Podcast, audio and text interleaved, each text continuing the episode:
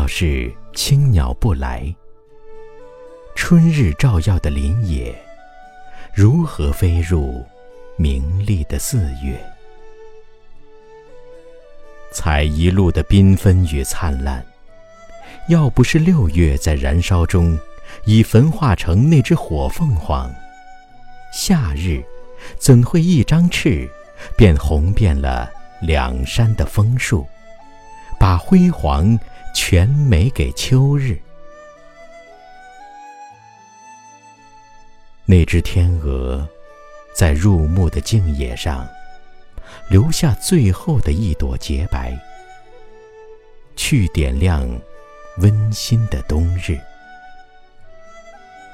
随便抓一把雪，一把银发，一把相视的目光，都是。